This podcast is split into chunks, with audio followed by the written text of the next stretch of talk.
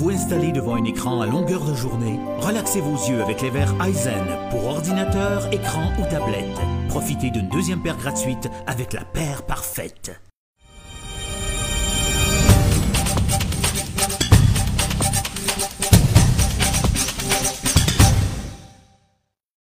Monsieur Dion, bonjour. Bonjour. Visite en Gaspésie, de quoi vous allez entretenir les Gaspésiens? Du fait qu'il faut un député euh, qui est l'oreille du gouvernement. Et Mme Leboutillier va travailler très, très fort. C'est une préfète, elle connaît à fond euh, le comté.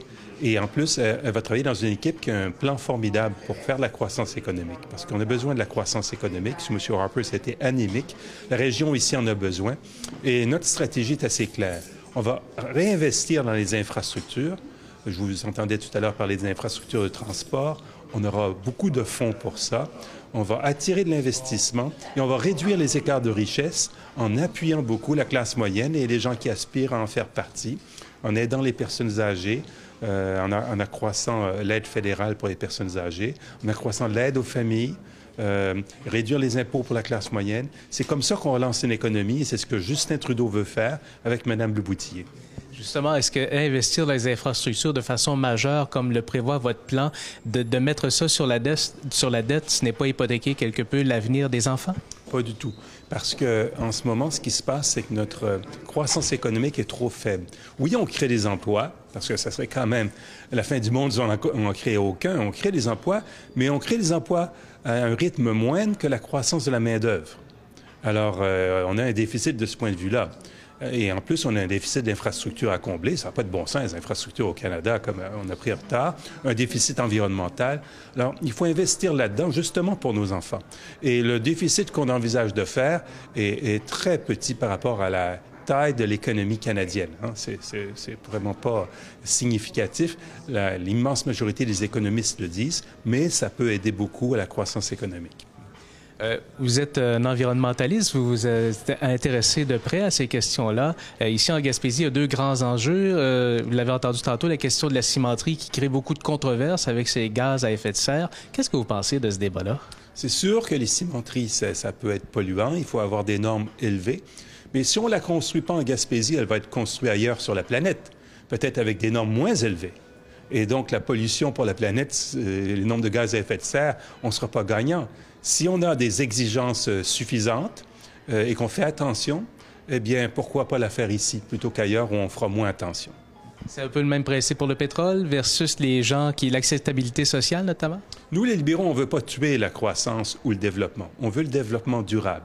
Et c'est ce que Mme Leboutier veut faire. Euh, il ne s'agit pas de dire on ne veut pas de développement du tout. On veut revenir au temps où on n'avait pas d'industrialisation. On veut simplement s'assurer qu'on puisse produire plus avec moins de pollution. Ça, c'est notre objectif et c'est pourquoi on va être très sévère pour euh, les normes euh, anti-pollution, mais on veut le développement, on veut créer la richesse ici en Gaspésie comme partout au Canada. Le secteur éolien, je sais que vous visitez LM Wind Power, euh, fabricant de pales d'éoliennes. Euh, il y a toujours une controverse sur les coûts de revient face à cette industrie-là. Est-ce que c'est l'énergie de l'avenir? C'en est une. Il y a le solaire aussi. On n'a pas d'autre choix. Vous savez, on s'en va vers un monde qui va être extrêmement dangereux pour nos enfants et nos petits-enfants. Un monde où le réchauffement de la planète va mettre en cause notre relation avec les écosystèmes. Et pour cela, il faut développer des énergies propres. Et je suis très fier que ça puisse se faire en Gaspésie. Vous avez une longue expérience sur la scène politique. Vous êtes un politologue d'abord. Euh, comment vous expliquez que l'effet Trudeau qu'on avait vu lors de l'arrivée de votre chef se soit affaibli au point où on n'a aucune idée aujourd'hui qui pourrait former le gouvernement? Eh bien, de plus en plus, on a l'idée que ça va être Justin Trudeau qui va être le prochain premier ministre. Mais rien n'est acquis. Il faut travailler, comme l'a dit Mme Leboutillier, jusqu'au 19 octobre.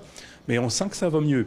Ce qui est arrivé, c'est que les conservateurs gouvernent mal mais ils sont très bons pour faire campagne en démolissant leurs adversaires de façon négative.